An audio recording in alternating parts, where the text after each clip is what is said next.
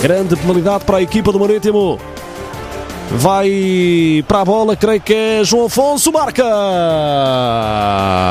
Golo do Marítimo! Golo